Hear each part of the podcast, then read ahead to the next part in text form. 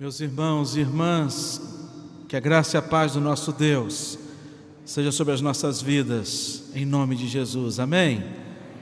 Eu estava vendo aqui alguns irmãos colocando óculos, tirando óculos, perguntando para a pessoa que estava do lado, e eu não consegui fazer leitura labial por conta das máscaras, mas também não tenho esta essa expertise de ler, fazer leitura labial, mas eu faço a ideia de que algumas pessoas deviam estar pensando assim: será que é o Marcelo? Como a máscara muda as pessoas? E alguns ainda pensaram: assim, nossa, como o Marcelo ficou mais novo, será que ele fez plástica? Ou alguma coisa nesse sentido. Mas eu quero dizer da minha alegria em participar e partilhar desse momento em que a Igreja Mãe, a Igreja berço do presbiterianismo aqui no Brasil, completa hoje 160 anos de história e como é bom a gente poder ce celebrar a vida e a vida desta igreja, uma igreja tão amada, tão querida, que traz na sua história tantas histórias de relacionamento, de pessoas e vidas e famílias que se dedicaram à proclamação do Evangelho e ao crescimento do reino de Deus, não somente aqui no Rio de Janeiro, mas por todo o Brasil. Louva a Deus pela, pela amizade fraterna que eu tenho com os pastores desta igreja, que são muito caros para mim, a amizade deles quando posso me relacionar com Renato, com Rev Isaías, com Rev André, com Rev Daniel. Amém, irmãos? Com a Leninha, que é uma irmã do meu coração, quando pastoreei lá no Espírito Santo, e nós sempre convidamos a Leninha para estar com a gente lá. A Leninha é sempre muito bem-vinda aonde ela vai, e muito mais do que bem-vinda. Pessoal, quando a gente ia convidar a Leninha para as programações lá no Espírito Santo, o pessoal, Rev, vão comprar só a passagem de vinda. Vamos, deixa a passagem de ida. O Jorge pega transferência lá aqui para o Espírito Santo e ela então, sabe, há uma alegria grande estar com vocês para poder partilhar desse momento tão maravilhoso. E o que falar então do reverendo Guilhermino, um pastor que é um pastor do coração, é nosso pastor e um pastor que, que com certeza é um pastor que traz, trouxe e traz tantos ensinamentos para a gente. O texto foi lido, meus irmãos, da carta de Filipenses, no capítulo 4, dos versículos 2 ao versículo 9 quando olhamos para essa carta, a gente percebe que apóstolo Paulo ele escreve esta carta e é conhecida como a carta da alegria. E quando a gente olha de fato para essa para essa carta que foi escrita, a gente eu me coloco no lugar do apóstolo Paulo e no lugar dele talvez a carta não seria conhecida como carta da alegria, mas talvez uma, uma carta de lamento, por conta que apóstolo Paulo estava preso. Apóstolo Paulo, ele preso, ele se dedica a escrever uma carta a uma das igrejas por onde ele passou, por uma das igrejas que ele plantou, uma igreja que ele foi obediente ao Espírito Santo, quando ele tinha toda a sua programação de viagem missionária, toda ela estabelecida, e o Espírito Santo de Deus então faz com que Paulo mude o rumo da sua viagem missionária para que ele pudesse passar a Macedônia. E apóstolo Paulo então ele começa o seu ministério na Europa nessa cidade chamada Filipos. E lá uma obra maravilhosa é realizada. Apóstolo Paulo ele traz aqui nessa carta um sentimento de amor muito grande, não apenas um sentimento de amor, mas também um sentimento de gratidão por esta, por esta igreja. E por que gratidão? Quando o apóstolo Paulo ele vai falar no capítulo 4, no versículo 10, ele vai dizer: Alegrei-me sobremaneira no Senhor, porque uma vez mais renovastes o meu favor a vosso cuidado, o qual também já tinhas antes, mas os faltava oportunidade. No versículo 14 e o versículo 16 a 16 diz assim: Todavia fizeste bem, associando-vos na minha tribulação. E sabeis também vós, ó Filipenses, que no início do Evangelho, quando parti da Macedônia, nenhuma igreja se associou comigo no tocante a dar e receber, senão unicamente a vós outros. Porque até para Tessalônica mandaste não somente uma vez, mas duas, o bastante para as minhas necessidades. Então o apóstolo Paulo ele escreve uma carta não somente a pessoas que ele conhecia, mas o apóstolo Paulo ele escreve uma carta a pessoas que ele tinha um amor e uma gratidão muito grande. Igreja essa que o sustentou financeiramente, espiritualmente, nesta obra maravilhosa que ele realizou ao longo de toda a sua jornada missionária. São 160 anos de história. E a Igreja Catedral Presbiteriana, ela tem uma, ao longo da sua história, uma, uma vida dedicada ao Senhor, numa obra missionária muito grande, diante de tantas igrejas abertas. E aqui nesse texto a gente aprende uma lição preciosa a respeito dessa, dessa vida da igreja.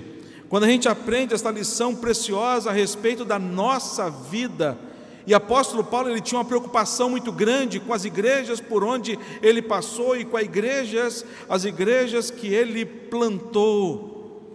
Ele tinha um cuidado muito grande para que essa igreja não se desviasse do evangelho, para que essas igrejas tivessem no seu coração a essência do evangelho, para que essas igrejas elas vivessem o amor, e mais uma vez, apóstolo Paulo, ele traz aqui nesta carta e ele trata de um assunto particular na vida da igreja de Filipos. A igreja de Filipos estava passando por um momento em que precisava de alguma direção, de um norte e de uma orientação. E apóstolo Paulo aqui ele traz algumas recomendações à vida da igreja que eu queria trazer para os irmãos diante desse momento em que nós comemoramos 166, 160 anos de história da Igreja Catedral Presbiteriana. 160 anos de história. E que história foi essa da Igreja Presbiteriana Catedral? Em primeiro lugar, a gente percebe que essa história ela foi construída diante de um trabalho constante para se manter firme a unidade. Quando a gente olha para o passado, a gente tem que lembrar do Salmo 78, quando o salmista ele nos convida a olharmos para trás e aprendermos com os nossos pais.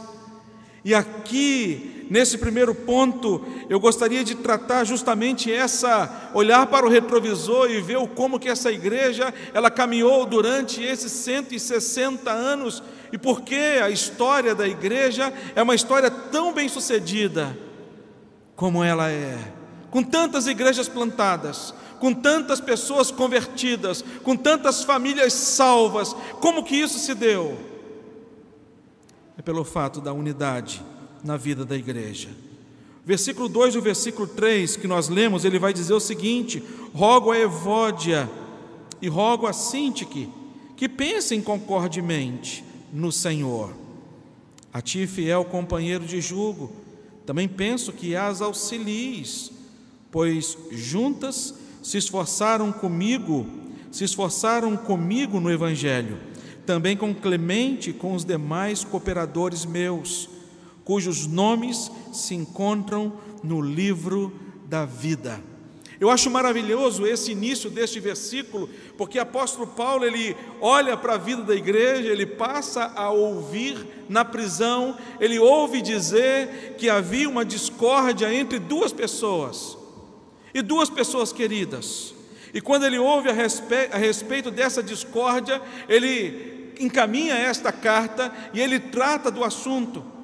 Ao invés dele fazer de conta que não sabia, ao invés dele varrer o assunto para debaixo do tapete, ao invés dele não citar nenhuma, nenhuma mácula na vida desta igreja, ao invés de não expor os nomes aqui, apóstolo Paulo ele trata de feridas importantes que nós precisamos tratar na igreja, que é uma palavra tão pequena, mas uma palavra que tem trazido ao coração de muitas igrejas muitos problemas. Uma palavra chamada perdão. Havia um problema entre elas. E quando a gente olha para a igreja, quando eu falo igreja não é o templo, quando eu falo igreja somos nós. Igreja é um lugar onde nós podemos podemos pensar diferente. Podemos. Ainda mais nós, igreja presbiteriana, nós temos a liberdade, somos uma igreja conciliar, onde temos a liberdade de pensar diferente. Igreja é um lugar onde podemos ter gostos diferentes, e de fato podemos. Aqui há várias pessoas, cada um com seu gosto. Igreja é um lugar onde podemos falar de forma diferente e podemos. Igreja é um lugar onde nós podemos agir de maneira diferente, podemos. Mas igreja, meus irmãos, é um lugar que temos que trabalhar por uma unidade a despeito de todas essas diferenças. Na igreja nós temos algum, algumas coisas em comum, e dentre tantas coisas em comum que nós temos na vida da igreja, é o amor. É o amor. O que sustentou a igreja durante esses 160 anos, ao longo de toda a sua história, e o que impactou das, da porta para fora, ou das portas para fora, no trabalho desta igreja. Não foi a sabedoria dos pastores, não foi o planejamento dos pastores ao longo de cada ano, mas foi a presença de Deus em cada coração, em cada vida, trazendo a marca do amor, que traz como consequência a, a unidade na vida da igreja. A desunião ela traz consequências terríveis. Dentre tantas consequências, divisões, ressentimentos, ódios, traumas e tantas outras coisas. Quando nós olhamos para a palavra de Deus, Deus ele não permitiu ou ele não deixou para o homem trazer a definição do que é esta unidade na vida da igreja. O próprio Senhor Jesus, em João capítulo 17, versículo 21, ele vai dizer: a fim de que todos sejam um, como és tu, ó Pai, em mim e eu em ti, também sejam eles em nós, para que o mundo creia que tu me enviaste. Jesus Cristo ele traz aqui o modelo da nossa unidade, ele vai dizer: olha, a nós, igreja do Senhor Jesus Cristo, temos que ser um como o Pai, Deus Pai, Deus Filho, Deus Espírito Santo, eles vivem esta unidade, nós também temos que ser um.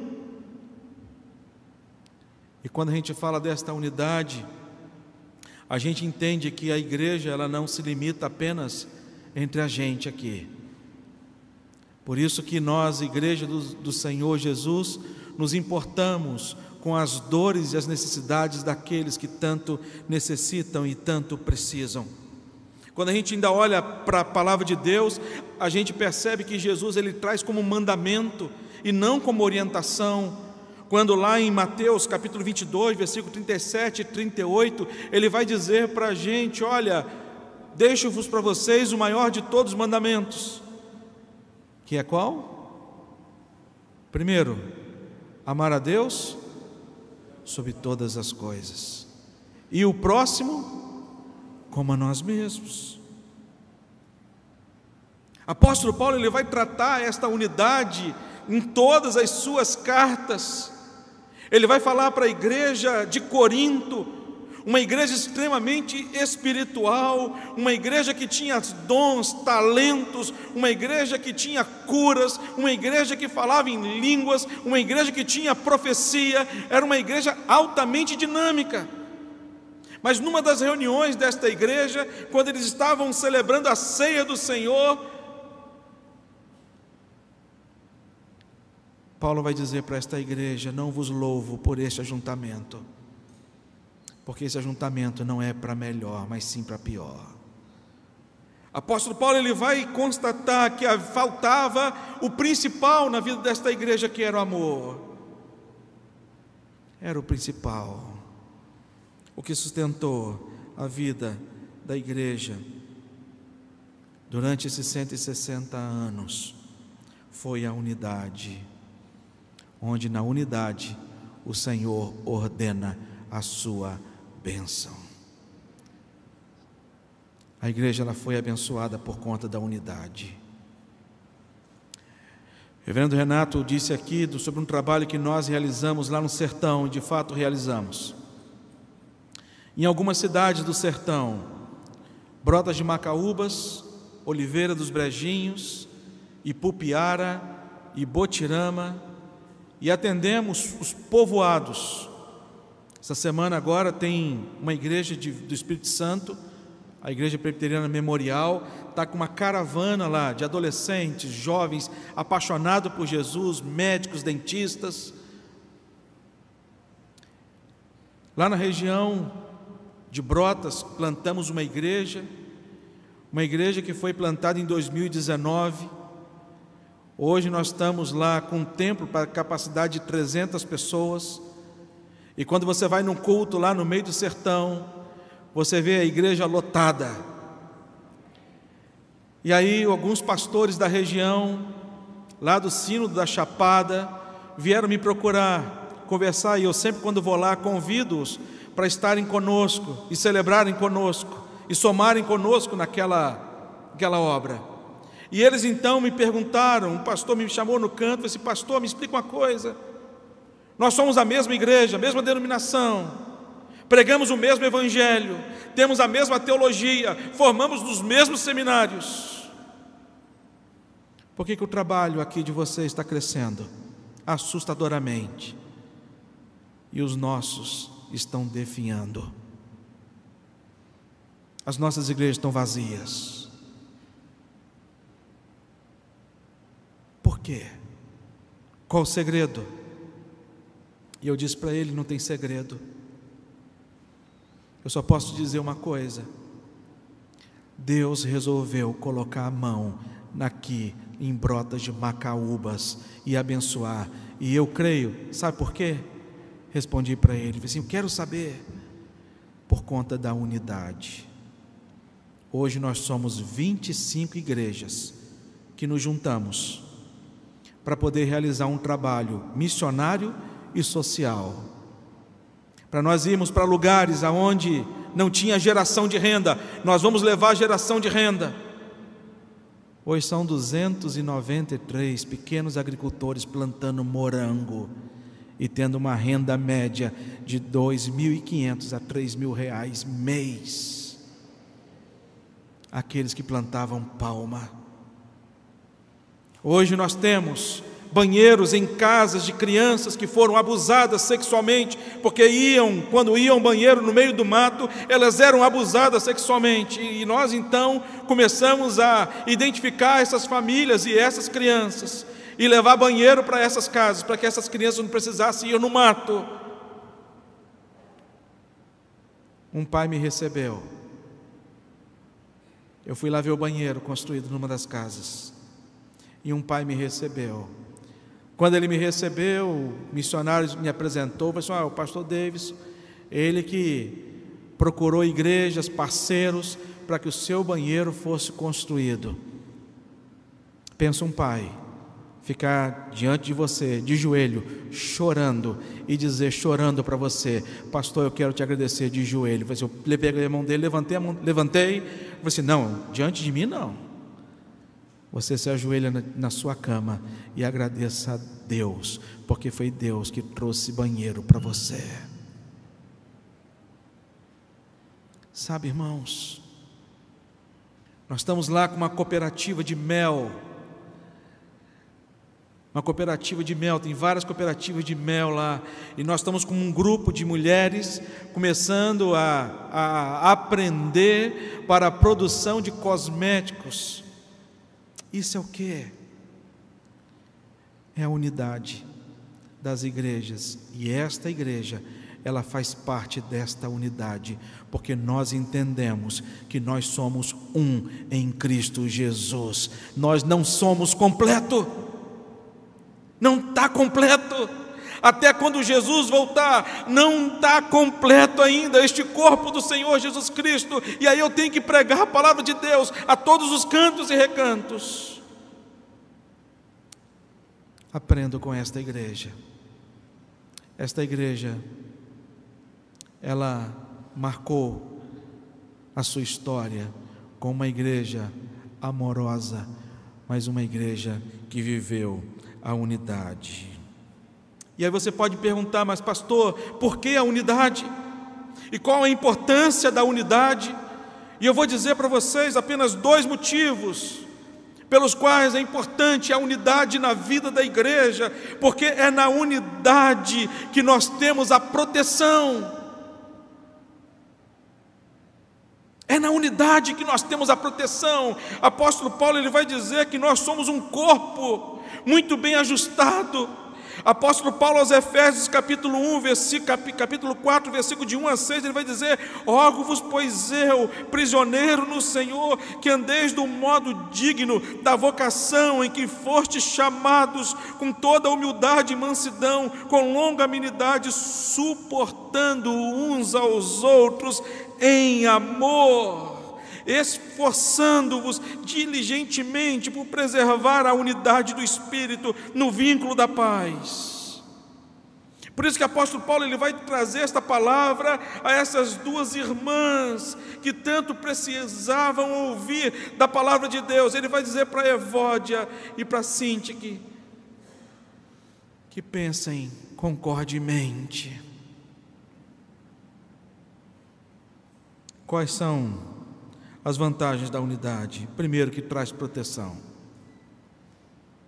Você já viu no Discovery ou qualquer outro canal como é que as presas elas são atacadas? Tá o bando. No bando ele não, o animal ele não ataca.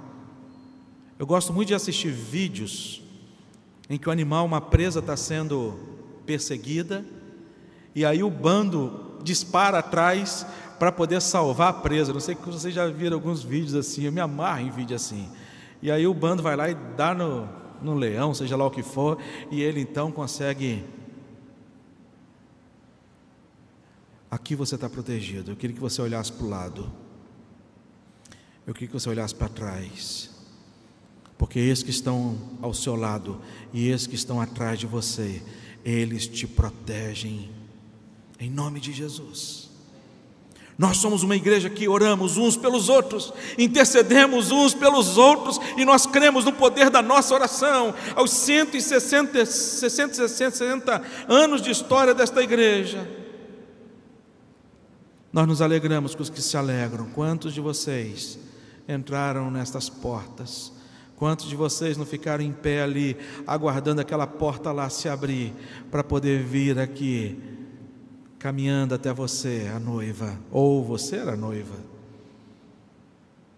E essa igreja se alegrou. Mas quantas vezes também nós tivemos que chorar com os que choram. Aqui é um lugar onde há proteção, mas mais do que isso, a unidade ela traz também fortalecimento.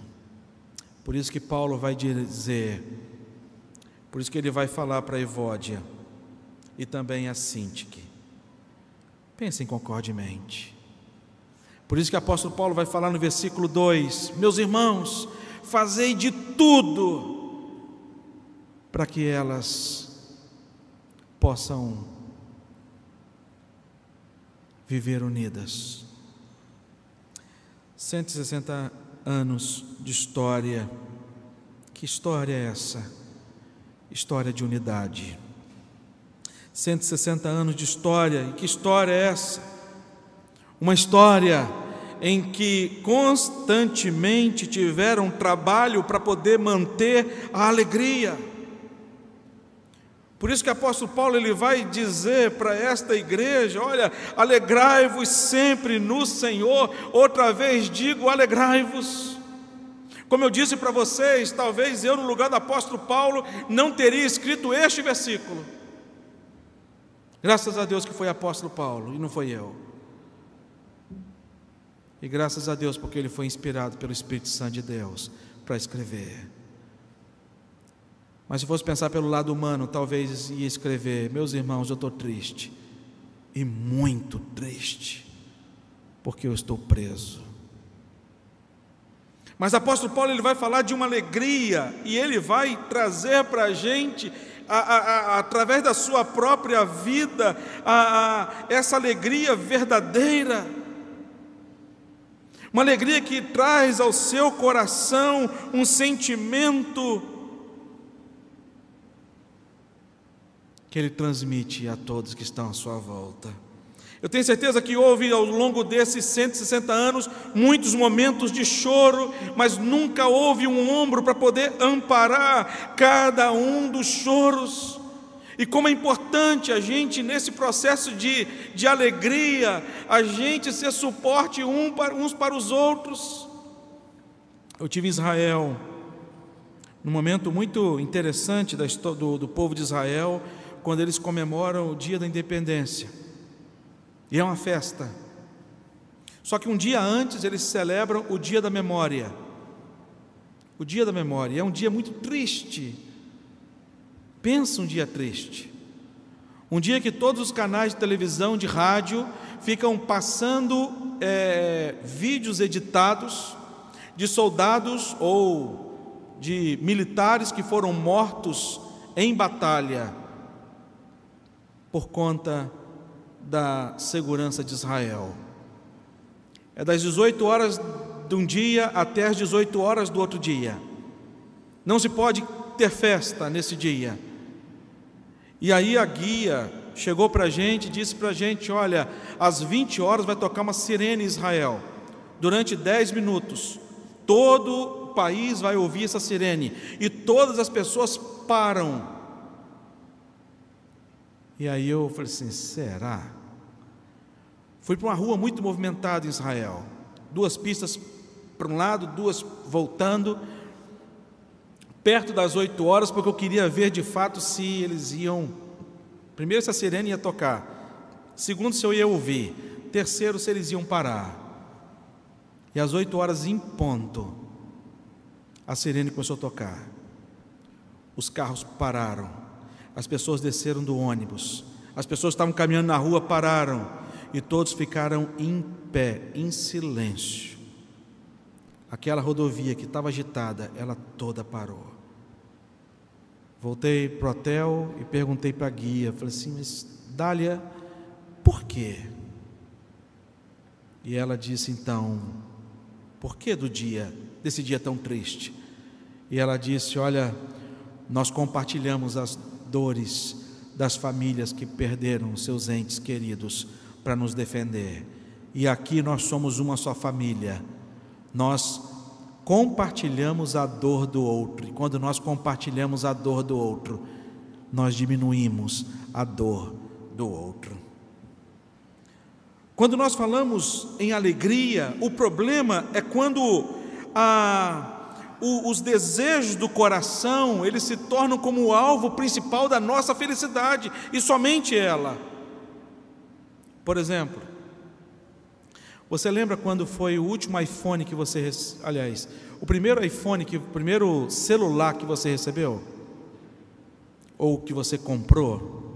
Lembra? Eu lembro do meu, patacão, Motorola, botava do lado, chega a ficar Chega a tombar, ainda achava que estava abafando.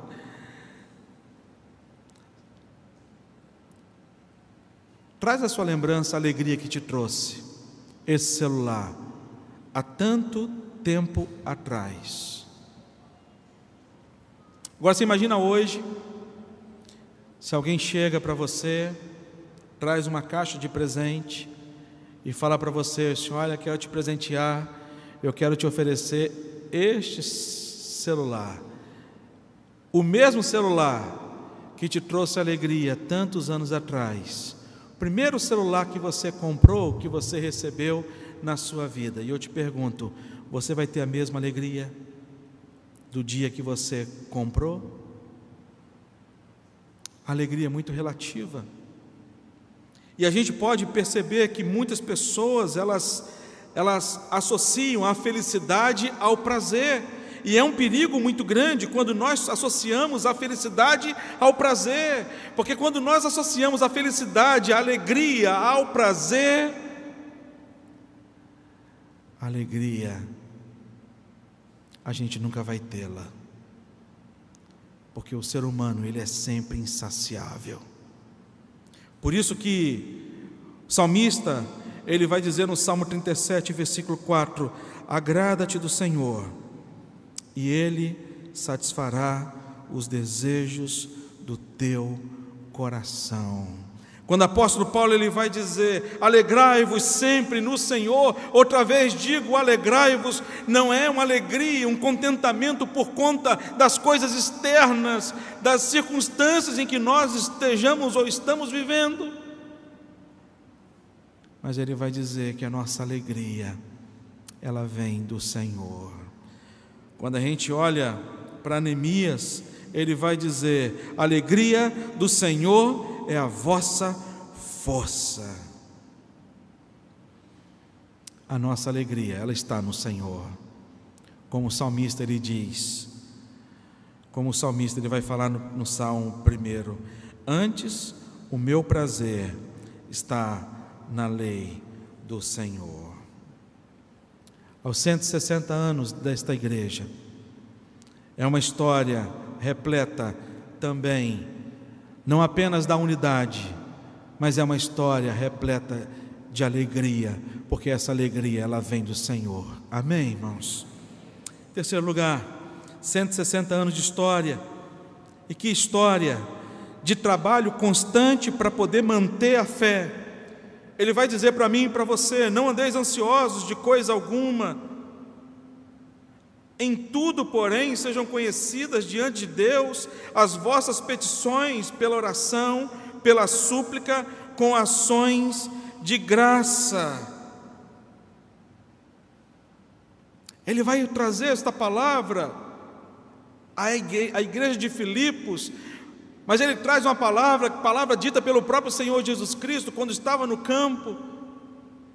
Ele olha para os pássaros, ele olha para os lírios e ele pergunta então, olha, olha para os lírios. Ninguém se veste tão bem como eles, nem Salomão em toda a sua glória. Olha para os pássaros. Eles não trabalham, não têm carteira assinada. Uma pergunta que Jesus faz as pessoas da época, que traz ao meu coração um contentamento muito grande e uma reflexão. Ele vai dizer: Não valeis vós muito mais do que eles? Ao longo de 160 anos, esta igreja ela foi estimulada através das pregações, através dos estudos bíblicos, através dos cânticos que foram cantados, que são mensagens pregadas através das músicas, despertando ao nosso coração a fé. A fé em quem? Não a fé na igreja. Não depositar a fé num templo, ou num pastor, mas a fé naquele que tudo pode. É por isso que esta igreja caminhou durante 160 anos, porque teve com seu olhar fito em Jesus Cristo. Eu gosto muito de Davi, e Davi ele nos desperta muito a questão da fé, quando no Salmo 23, tão conhecido, ele vai dizer: "O Senhor é meu pastor e nada me faltará". Quando o salmista ele vai dizer: "Ainda que eu ande pelo vale da sombra da morte, não temerei mal nenhum, não temerei mal nenhum, porque tu estás comigo. Nós precisamos ser encorajados. Nós, homens e mulheres deste tempo, nós precisamos ser encorajados por Deus, assim como Josué foi encorajado por Deus. Quando Josué ele recebe a da voz de Deus, ser forte e corajoso, não temas e nem te espantes, porque o Senhor teu Deus é contigo por onde quer que fores. E nós temos o mesmo Deus. E eu te pergunto, o que que traz medo ao seu coração? A gente está vivendo, sobre um, vivendo dias tão difíceis, atravessando uma pandemia tão difícil. Mas eu sei que o Senhor é comigo, e é o Senhor que nos encoraja a caminhar à frente. Eu gosto muito de Gideão. Quando Deus ele olha para Gideão e fala assim: Homem valente, Gideão olha para trás. Quem? Deus está falando comigo? Vai nessa tua força, homem valente. E Gideão chega para Deus e fala assim: Mas Senhor, a minha tribo é a menor de todas as tribos, minha família é a menor da tribo. O Senhor está falando comigo. O salmista Davi, quando ele escreve o Salmo 57, ele diz o seguinte no versículo 7: Firme está o meu coração a Deus, o meu coração está firme, cantarei e entoarei louvores. Dá a impressão que o salmista está numa casa de campo, ou então numa casa de praia, tomando uma água de coco numa varanda com vista para o mar. E então ele fala para o Senhor: Firme está o meu coração a Deus. Só que quando a gente olha para esse salmo, Davi ele está numa caverna, escondido de Saul, porque Saul estava para matá-lo mesmo em perigo de morte, Davi, ele chega para Deus e fala: Firme está o meu coração, ó Deus. Esta igreja está completando 160 anos de história, sabe por quê? Porque homens e mulheres caminharam ao longo dessa história e disseram para o Senhor: Firme está o nosso coração, ó Senhor, a despeito de todas as circunstâncias adversas. O versículo 1 desse salmo ele vai dizer: Tem misericórdia de mim, ó Deus, tem misericórdia. Pois em ti a minha alma se refugia, às sombras das tuas asas eu me abrigo. Olha como o salmista se sente, tão amado por Deus, tão amado por Deus e a continuidade da história desta igreja é de pessoas que são separadas por Deus, amadas por Deus, ao ponto de terem em Deus sempre o seu refúgio. E o salmista Davi, pastor de ovelhas, conhecia animais. Eu não conheço muitas aves, mas eu conheço galinha minha avó teve um sítio. E quando as galinhas vinham com os pintinhos, a gente chegava perto da galinha, os pintinhos, a galinha se abria toda e os pintinhos corriam para debaixo das asas dela. E ali eles estavam protegidos. O salmista se vê assim, na presença de Deus. Versículo 2 ele vai dizer: Clamei ao Altíssimo ele firme estava, porque Deus o escutava. Ele vai dizer: Ao Deus que por mim tudo executa, é um Deus que age. Não é um Deus que está parado no tempo, não é um Deus que está sentado de cabelo branco, de barba branca, com cajado na mão, muito velhinho, a ponto de não conseguir nem se levantar. Mas é um Deus cheio de força e de poder. Aponta ele no versículo 3, ele vai dizer: E ele dos céus me envia o seu auxílio. É o Deus que não nos abandona jamais. E ele vai completar dizendo no versículo 3: E me livra. É o Deus que nos salva. Por isso que no versículo 7, conhecendo o Deus que ele conhecia, ele vai dizer: Ao Senhor firme está o meu coração. Esta igreja ela caminhou ao longo de 60 e 60 anos com fé no Senhor. E por último lugar, 160 anos de história, de trabalho constante para poder manter a paz. Quando no versículo 6 ele vai dizer: E a paz de Deus, que excede todo entendimento, guardará o vosso coração e a vossa mente em Cristo Jesus. Não é uma paz que se vende no supermercado não é uma paz produzida por remédios comprados em farmácia. Não é uma, praia, uma paz produzida pelas circunstâncias que estão à nossa volta. Não é uma paz produzida por ausência de problemas. Não é uma paz produzida por ausência de guerra. Mas é uma paz produzida por conta da presença de Deus. Se Deus está ao nosso lado, é o suficiente. Porque se Deus é por nós, quem? Quem será contra nós? Por isso que o apóstolo Paulo disse: Olha, nada vai nos separar do amor de Cristo. Não vai ser nem angústia, nem perseguição, nem fome, nem nudez, perigo espada, nada, muito menos a morte pode nos separar do amor de Deus que está em Cristo Jesus. A paz de Deus, que excede todo entendimento, toma o nosso coração e a nossa mente. São 160 anos de história que teve como marca de trabalho constante para se manter a unidade, a alegria, a fé e a paz.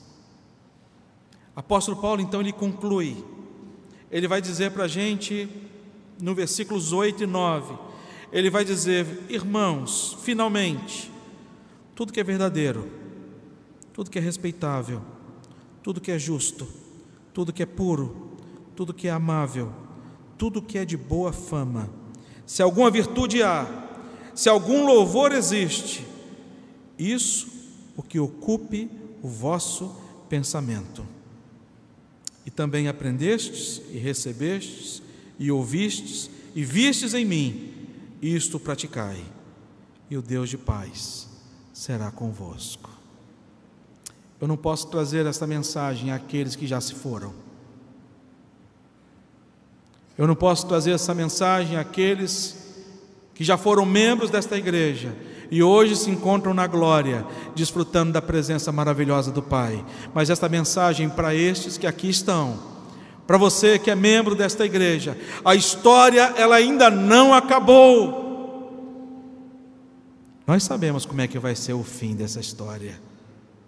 Quando a trombeta soar, quando todo olho verá a volta maravilhosa de Jesus Cristo. E nesse dia nós ansiamos mas enquanto Jesus não volta, nós precisamos aprender a viver com essas marcas. Deixa eu falar uma coisa para você.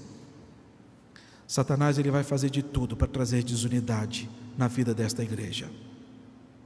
Satanás vai usar pessoas para trazer desunião na vida desta igreja, mas ele está amarrado em nome de Jesus. Nós vamos viver unidade. E eu queria que você refletisse acerca da sua vida. Esta igreja ela só vai crescer. Esta igreja ela só vai prosperar a partir do momento que ela viver a unidade. Por isso eu quero fazer um desafio para você. Se você tem alguma coisa contra alguém desta igreja, que seja tempo de se reconciliar e dizer: me perdoa em nome de Jesus. Nós precisamos viver a unidade, assim como Evódia e Sintique tiveram que pensar concordemente. Que esta igreja aqui, ela viva a alegria, a alegria, que vocês vivam renovados a fé e esta paz que vem de Deus, que excede todo entendimento. Que Deus assim nos abençoe. Quero orar com você. Ó oh Deus, muito obrigado pela tua palavra. E nós rogamos, ó Deus, nós rogamos que estas marcas que o apóstolo Paulo ele traz à igreja de Filipos, que serve como modelo para nossa vida, que sejam marcas presentes, ó Deus, na vida da tua igreja, nesta igreja tão querida, mas na tua igreja espalhada sobre a face da terra, Senhor Deus. Dá-nos esta graça.